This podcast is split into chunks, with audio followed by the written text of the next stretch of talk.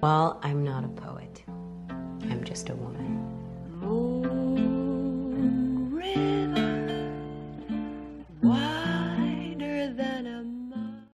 Buenas y bienvenidos a un nuevo episodio de Hanging Tiffany's, en el cual voy a tocar un tema que saben que yo amo y varias veces ya hablé de este tema.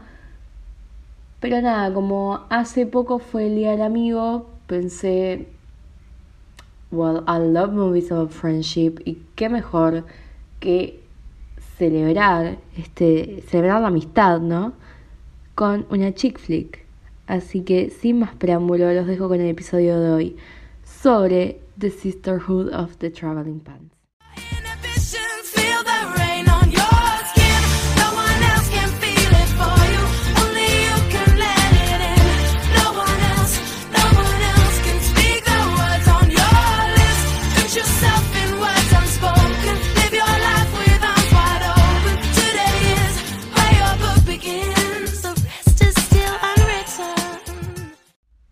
Chica, cada vez que enganchaba esta peli en la tele, yo la dejaba porque me gustaba muchísimo verla. Y el otro día, como que me dieron muchas ganas de, verla. Me, acordé de esta película y dije, ay, la quiero ver. La puse y me acordé lo hermosa que es. Esta película es muy bella y como hacía tanto que no la veía, fue como verla por primera vez así de vuelta, porque había muchísimas cosas que me había olvidado, que no me acordaba que se daban de esa forma. Y nada, la verdad es que es muy linda la película. Eh, se llama, vuelvo a repetir el nombre, The Sisterhood of the Traveling Pants o eh, La Hermandad del Pantalón Viajero en su traducción al español. Y es una coming of age movie muy del estilo de las películas de Disney, quizá eh, toca otros temas, pero es muy del estilo de, de las películas que hacía Disney más sobre los 2000. Eh, Ice Princess, Stuck in the Suburbs, de esa onda. Y mm, está dirigida por Ken Kwapis, conocido también por su trabajo en He's, not, He's Just Not That Into You. A él no le gustas tanto. Eh, que es una película muy buena también, me gusta mucho. Y mm, también fue productor ejecutivo de The Office. La película está basada, eh, The Sisterhood of the Traveling Pants, en una novela que lleva su mismo nombre y que fue escrita por Anne Brashers. Nos cuenta la historia de cuatro mejores amigas que son un grupo de cuatro desde que nacieron y son Lena Caligaris o Lina Caligaris, que está interpretada por Alexis Bledel, a.k.a. Rory Gilmore, o sea, iconic. Eh, TV Rowins, Rollins, que está interpretada por Amber Tamblyn, Carmen Lowell, interpretada por América Ferrera, y Richard Breland, interpretada por una Serena Van der Woodsen adolescente Blake Lively. La amistad de estas cuatro chicas comenzó porque sus mamás fueron juntas a estas clases eh, que se dan antes del parto, creo que se dicen clases preparto, de trabajo preparto, algo así, y las mamás tenían en común esto de que las chicas iban a nacer es, en las mismas semanas, como muy, muy cerquita de la fecha. Primero nació Bridget y después le siguieron las otras. Y desde que nacieron son inseparables, aunque tienen personalidades súper, súper distintas. Por ejemplo, Bridget, que le dicen B, es como súper impulsiva, medio savage esa onda. Es una deportista y es como que siempre contenta, como que no le tiene miedo a nada. Es medio como la líder del grupo, por así decirlo, por ser la mayor también en cierto, en cierto punto. Y es un personaje como muy, muy, muy libre hasta cierto punto, como que carefree, muy, muy fuerte también, como con un carácter que se impone, que llama la atención. Después Lina es más reservada, más tímida, por así decirlo, es muy inteligente y también es una artista. Ella dibuja y pinta, me parece también que pinta, pero principalmente la vemos dibujando en la primera película. Y mm, básicamente ella eh, siempre fue muy eh, muy reservada y muy de hacer lo que le dicen que haga, como que nunca se salía del molde. Después tenemos a Tibi, que es lo contrario de Lina, es como la rebelde, eh, sigue medio la onda punk y le gusta esto de pensar en dejar una huella en la sociedad y es muy desapegada a las personas, como que muy tough, tipo, no, no se muestra vulnerable. Eh, no es que es desapegada en sí, sino que le cuesta mostrarse vulnerable, entonces le cuesta también generar vínculos con nuevas personas. Y por último tenemos a Carmen, que se presenta como eh, la escritora del grupo, ¿no? Es quien narra ambas películas. Y mm, ella es una persona que las chicas la definen como que es brillante y no lo sabe porque carga con muchísimas inseguridades, más que nada sobre su aspecto físico y, y también se apoya muchísimo en el grupo, es la que quizá se nota más a simple vista que valora demasiado ese vínculo que tiene con ellas. Como que en la primera parte de, de la película nos van a conocer distintos aspectos de, de estas chicas, por ejemplo que eh, Richard perdió a su mamá porque se suicidó, o que Carmen los padres se divorciaron y el papá se mudó de estado, y vamos viendo como esos procesos, pero muy tipo flashbacks o muy contando la historia, como que no se va a centrar en eso sino que en sí la película como que nos habla de el primer verano que ellas pasan separadas. Carmen se va a ir a visitar a su papá, que está en otro estado. Vi se va a un fútbol camp en Baja California, México. Y um, Lina o Lena se va a Grecia a visitar a sus abuelos. Y por último, TV, que se queda ahí en, la ciudad trabajando en una cadena de supermercados, que es eh, en estilo Walmart, pero nada, no le dice Walmart por el tema de las marcas y todo eso. Em, y nos muestran cómo es para ellas esto de, estar lejos de sus, de sus amigas que siempre estuvieron juntas todo el tiempo. Y el día anterior a irse, se van a comprar ropa y encuentran en un local un pantalón que mágicamente les entra a todas y a todas no es que les entre y a alguna le queda mejor que a otra, no, a todas les queda muy bien el pantalón. Entonces deciden como crear esta hermandad de los pantalones viajeros y pasarse cada semana el pantalón así como están conectadas en sus vacaciones. Las reglas eran, eh, bueno, el orden en que tenían que pasar el pantalón y que además tenían que poner una carta explicando o contando algo relevante que les haya pasado mientras usaban el pantalón. La idea era que pase una semana por una, una semana por la otra y así hasta que tenga que volver a la primera y den varias vueltas dependiendo del tiempo que pasaban separadas. Y en orden, la primera va a ser Lina, porque era la que se iba más lejos, entonces dijeron, bueno, llévatelo vos. Y Lina se va a Grecia a visitar a sus abuelos, de los cuales como que no conocía nada. Entonces era como algo nuevo para ella. Y ahí, el día que usa los pantalones, estaba dibujando en la costa em, y se cae el agua y medio que se ahoga hasta que viene un chico y como que la salva, ¿no? Bueno, ahí cuando la salva, eh, le dice, ay, soy Costas Dunas, vos quién sos, bueno, ya le dice, soy Lina Caligaris, y se mm, la invita a subirse al bote, le da ropa seca y mm, la hace como, porque él pescaba, la hace pescar con, con él. Y ella como que, al ser una persona tan reservada y tímida, le costaba esto de, conocer a nuevas personas y confiar en esas personas, entonces como que está todo el tiempo bastante... Eh, como para eh, reservada, o sea, retraída, ¿no? Como que no, no confía del todo en esta persona, entonces no quiere hablar tanto con él. Y cuando mm, pone a lavar la remera para devolvérsela, la mm, abuela le pregunta de quién era la remera y ella le dice el nombre de este chico y le dice no te puedes juntar con él porque resulta que tenían un conflicto familiar, el abuelo de el chico este con el abuelo de ella, entonces como que se odiaban a muerte y no se podían ver.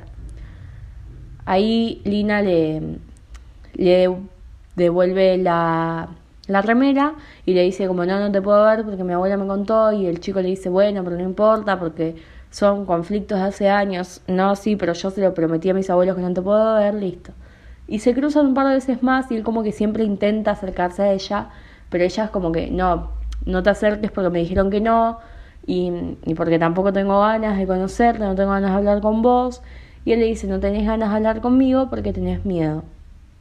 Y ahí como que a Linda le pasa algo que dice, che, puede ser que no esté tan errado porque como que ella ve que le da miedo salirse del molde y le da miedo salir como de su zona de confort para poder conocer a gente nueva.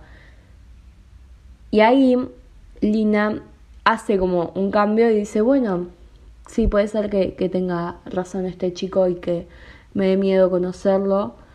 Y, y empieza como a acercarse más, a pasar más tiempo con él. De hecho, le dice a Tibi por una llamada telefónica, o por carta, creo, no recuerdo muy bien, pero le dice como, yo no entiendo por qué eh, personas como Bridget, que perdió a su mamá, y Costas, que perdió a sus padres, eh, no tienen miedo al amor o, o, a generar vínculos con nuevas personas y yo que nunca perdí a nadie, sí. O sea, como que ella se empieza a replantear esto de por qué tengo miedo a conocer nuevas personas. Y cuando la familia ella se entera que este, se está viendo con este chico Costas, eh, Costos, Costas, le dice que como que los traicionó, que los apuñaló por la espalda y el abuelo que le dice un papú se reenoja, la abuela también. Y ella como que se queda tipo pensando y un día agarra a Papú y le dice como, a mí siempre me dijeron que yo me parezco físicamente a mi abuela, pero en realidad yo creo que me parezco más a vos porque el abuelo era como esta persona que la vimos hablar re pocas veces en la película, como que era muy callado y todo muy reservado.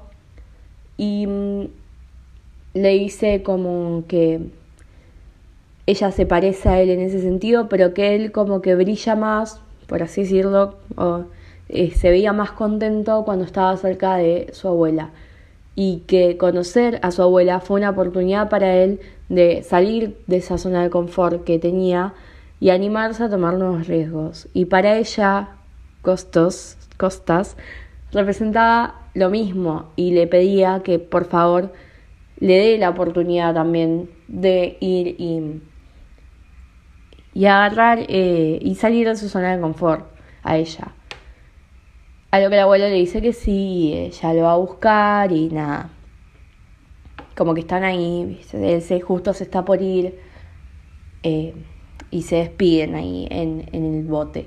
Pero lo que importa acá no es tanto la relación con Costa, sino que Lina en este viaje lo que hace es descubrir que ella también tiene esa fuerza para salir de, de donde está cómoda y para buscar cosas nuevas y que la movilicen, ¿no? Y decir, che, yo, yo también puedo amar a nuevas personas, también puedo eh, salir de, del molde y dejar de hacer todo lo que me dicen y empezar a hacer un poco lo que yo quiero hacer, o lo que a mí me gustaría hacer con mi vida. Y esa es la importancia que tuvo Grecia para Lina. En el medio, el día después de que se ahoga, le tiene que enviar el pantalón a Tibi le manda una carta contándole que en realidad para ella los pantalones no son tan mágicos porque como que no les pasó nada interesante. Bueno, a Tibi le llegan, eh, ¿qué pasa? Ella estaba trabajando en este supermercado y se desmaya una chica en el pasillo al lado. Esa chica después aparece en su casa con los pantalones porque se los habían mandado sin querer, como que poner que esta chica vivía al 271 y Tibi vivía al 721. Y Tibi, creo que no lo mencioné antes, está como dirigiendo un documental porque es una chica a la que le interesa muchísimo el dirigir películas, eh, documentales, preparar producciones, hacer guiones, le re gusta y estaba haciendo un documental acerca de las vidas de la gente común de, eh, de este lugar, del lugar de donde, en donde vivían. Y esta chica que se llama Bailey, que tiene 12 años, ve todo eso y le dice como que quería ser su asistente. Y al principio medio que a Tibi no le gusta ni nada, o sea, no le gusta para nada esa idea porque ella estaba acostumbrada a estar sola haciendo sus cosas. Entonces como que le dice, no, che, mira, no, no me rompas huevo. Y Bailey, no, no, sí, yo quiero ser asistente, qué sé yo, otra vez se le aparece en el trabajo y se mete en una de las entrevistas a, a hacer preguntas y a TV medio como vos decís, reina, no sé si da. Pero nada, como que después se acostumbra y van preparando cosas copadas. Y mm, como que TV tenía esto de que juzgaba muchísimo a la gente antes de conocerla. Por lo que era como, además de, de esto de, de seguir con esta onda rebelde y de de no querer, no poder generar vínculos nuevos por no admitir como la vulnerabilidad que significa querer a alguien, ella como que se mantiene distante con esta chica Bailey, pero además de eso juzga muchísimo a las personas. Eh, hay un chico, Brian, que después termina siendo su novio en la segunda película, eh, que nada, está jugando a las maquinitas estas arcade y ella como que, ay no, porque es un rancio, mirá, está todo el día jugando, está desperdiciando el tiempo y Bailey como que se acerca y le hace una entrevista al chico y nada, la terminan pasando re bien. Y mm, como que al principio TV pensaba que esta chica Bailey era como bastante insoportable y, y re pesada y decía no, como que no tengo ganas de trabajar con ella. Y un día eh, no la ve, entonces la va a buscar a la casa y se entera que tiene leucemia. Y ahí como que cambia su perspectiva, ¿no? De Bailey y empieza a tomarle, o sea, a compartir mucho más tiempo con ella y como que Bailey le dice, ¿te enteraste? ¿Es porque sentís lástima por mí o, o por qué? Y ella dice, no sé, pero vayamos a grabar, algo así, y como que siguen pasando mucho más tiempo juntas y empiezan a generar un vínculo muy copado, pero después Bailey se empieza a poner mal y termina en el hospital y TV no la va a ver por esto de que como que le quiere restar importancia, de no, bueno, no pasa nada, era una piba que me ayudaba nomás, ya está.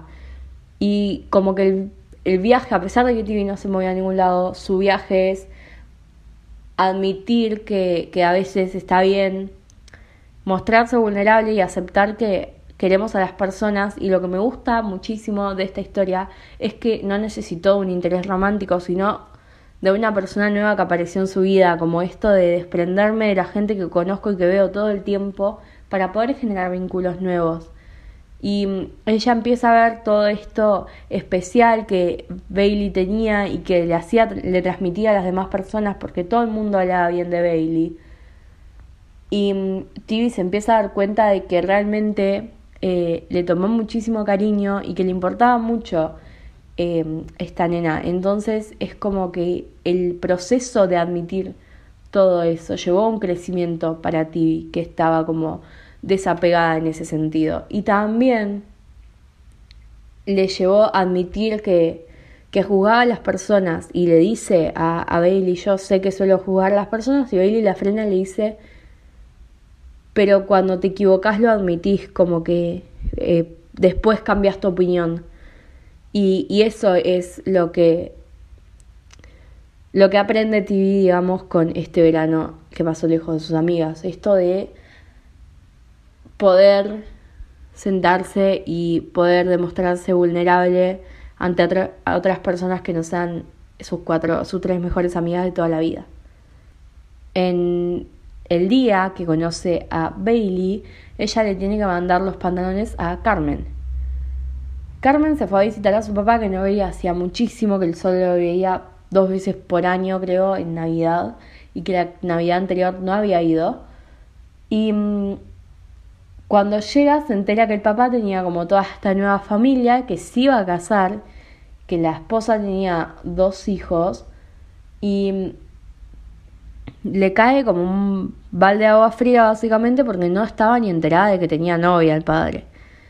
Entonces como que llega y va y va a la casa donde viven todos y se tiene que sentar a comer con toda la nueva familia y tiene una reacción muy adolescente que está perfecto porque es un adolescente y está en todo su derecho a estar enojada con el padre por no haberle contado nada y encima esperar que ella reaccione bien ante todo.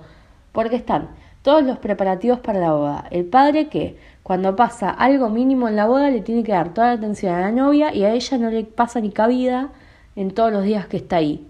Y es como, a ver, yo te vine a ver a vos, todo bien, pero hace un año que no te veo y me gustaría pasar tiempo con vos, como que esas cosas se pueden solucionar y ellos se querían casar ahí, querían que ella esté, que sea dama de honor y la llevan a probarse los vestidos y encima que le piden un vestido que no le entra y que se pone re mal porque siente que la está juzgando todo el tiempo la mujer eh, que es la novia del padre, como que ellos son perfectos, que la hija es rubia de ojos celestes hegemónica, ella también, y Carmen, al no serlo, se siente re fuera de lugar, todo el tiempo está como fuera de lugar. Y esa prueba del vestido, a ella como que la, la es como la gota que rebalsa el vaso. Ella obviamente se va enojada ahí por la ciudad y vuelve a la casa y se da cuenta que ni siquiera se gastaron en buscarla, que están todos cenando y cagándose de risa. Y ahí, ¿qué pasa? Se calienta y le tira una piedra al vidrio y lo rompe. Y como que todo ese tiempo a Carmen le costaba admitir que realmente estaba enojada con su papá, sino que estaba enojada con la nueva familia, ¿no? Todo el tiempo era ellos son el problema. Y en realidad el que era el problema para ella era el padre, porque se sentía abandonada por él. Como que había cambiado a la mamá y a ella por esta nueva familia más perfecta, por así decirlo, pero nunca se había animado a decírselo. Y en el medio se pelea con Tibi por esto de que ella le dice, pero estás realmente enojada con tu papá y no se lo puedes decir, ¿y por qué no hablas con él? Y ella le dice como que no, que ella qué va a saber si nunca se vincula con otras personas. Y justo Tibi estaba pasando por todo esto de, de Bailey, que estaba internada y que estaba muy mal en el hospital. Y como que Carmen lo que aprende, digamos, en este viaje es el poder dirigir su enojo hacia su padre y el poder decirle todo lo que se aguantó tantos años para poder generar una relación más genuina, para dejar de, fingir que estaba todo bien cuando en realidad ella estaba muy enojada y se sentía muy mal y las amigas el último día la llevan a la boda del papá em, y le dan los pantalones para que los use. Y ahí ella como que acompañada de sus amigas puede perdonarlo también en cierto punto y, y seguir adelante con eso y, dejar esos resentimientos, eh, digamos, atrás. Como que eso es eh, el aprendizaje de Carmen, dirigir el enojo, que todo ese enojo que tenía hacia su papá que nunca lo había podido hacer. Y la cuarta que recibe el pantalón es Bridget, que está en un campamento de fútbol. Bridget, ¿qué pasa? La mamá se suicidó cuando era más chica, hacía unos años se había suicidado. Y ella era como muy deportista, muy alegre todo el tiempo, con mucho espíritu. Y con el papá no puede hablar. Como que las veces que vos ves las escenas entre ellos dos, nunca hablan. Es, hola, ¿cómo estás? ¿Cómo te fue? Bien, chao, me voy. Todo el tiempo así porque el peso que había dejado la muerte de su mamá era muy grande y hacía que, que ninguno de los dos hable del tema, pero al no hablar del tema tampoco hablaban de nada. Y ella se va a este campamento y se obsesiona con uno de los coach y mm, como que lo busca todo el tiempo y, y, está todo el tiempo atrás de él hasta que bueno, el, el coach le da bola y están juntos. Y ella después de, de estar con este, este chico se deprime muchísimo y se siente tan mal porque lo único que pensaba era cómo me gustaría que mi mamá esté acá para contarle esto. Y mm, a ella eh, lo que le pasa es que el papá siempre le dice que se parece a la mamá, físicamente, ¿no? Y ella lo que tenía miedo era de parecerse a la mamá en, en su depresión, ¿no? Em, como que nunca se permitía estar triste, nunca se permitía estar mal, porque sentía que eso le iba a llevar a seguir los pasos de su mamá. Y ahí es cuando, bueno, se encuentra con Carmen y, y Tibi cuando llega del viaje después de volver como así muy triste.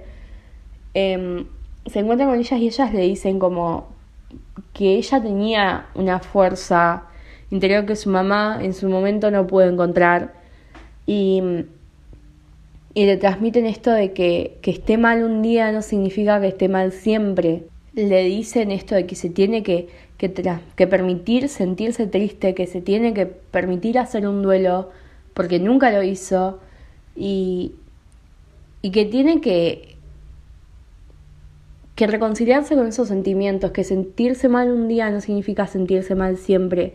Y eso es lo que se lleva Bridget de este campamento, digamos. El, me tengo que, que sentar a realmente sentir todo lo que estuve reprimiendo por años y dejar de, de huir del dolor porque justamente eh, me alcanzó más rápido de, de lo que pensé que me iba a alcanzar, ¿no? Ella se lo dice al, al profesor, al profesor, che, al coach cuando se reencuentran, le dice como, en realidad no fue tu culpa, sino que eran cosas de las que yo venía huyendo y me alcanzaron más rápido de lo que pensé. Y nada, quedan amigos ellos dos, pero en sí lo que ella aprende es eso, a permitirse sentir y a permitirse estar mal. Y ahora cómo se conectan estas historias con el pantalón. El pantalón es como la metáfora de que vos creces, vos cambiás, vos haces procesos, aprendés y, tenés nuevos vínculos y perdés otros, pero tus amigas están ahí, ¿no? Y eso es lo lindo de esta película y lo lindo de la metáfora del pantalón viajero, que es algo que, que las une. En sí no importa si les queda bien a las cuatro, era el che, mandame el pantalón y te cuento qué me pasó esta semana.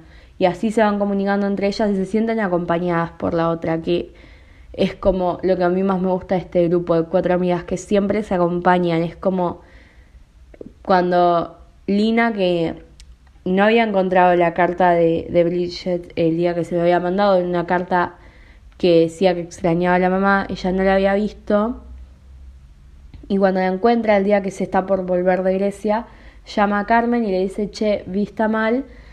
Y las dos eh, con Tibi dejan todo y van a la casa de Bridget a, a, recibirla y a estar con ella. Y es como que siempre se acompañan y eso es lo lindo que tiene esta película, como que representa muy bien eh, una amistad fuerte, una amistad de verdad y, y como que a pesar de que tienen aventuras por separado y a pesar de que no están siempre juntas, que era lo que ellas estaban acostumbradas, se pueden seguir acompañando y ahí es donde entra este pantalón viajero, que fue lo que las mantuvo unidas de cierta forma, pero en realidad es como esta metáfora de su amistad, que es lo que las mantiene unidas, a pesar de ser tan diferentes y a pesar de tener procesos diferentes también.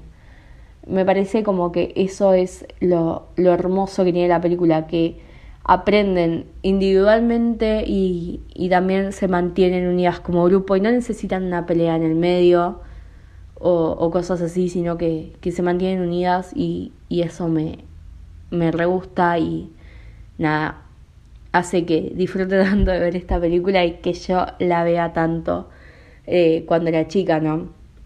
cuando estoy tipo así como nostálgica de eso, la miro y, y hay, hay diálogos que incluso me hacen llorar. Es muy linda, es una película muy bella y representa, celebra muy bien la, la amistad verdadera.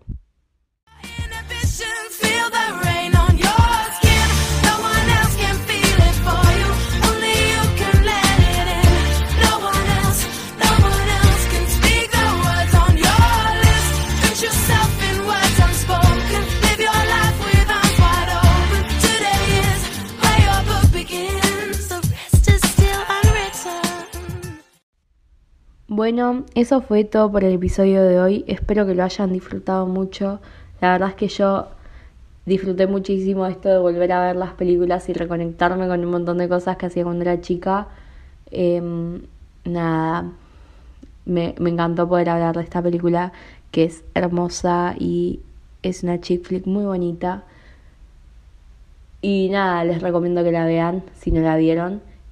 Aunque seguramente alguna vez en la tele la engancharon, pero nada, les recomiendo que miren esta y la segunda, que sorpresivamente no es una mala secuela, como suele pasar en películas de este estilo, tipo Mean Girls, que salió Mean Girls 2, que es un desastre. No, no pasa en esta, es una linda película. Y nada, los, les, les recomiendo que, que la vean porque es muy hermosa. Espero que hayan disfrutado el episodio y como siempre, muchas gracias por escuchar. Nos vemos la próxima. Well, I'm not a poet. I'm just a woman. Oh, river,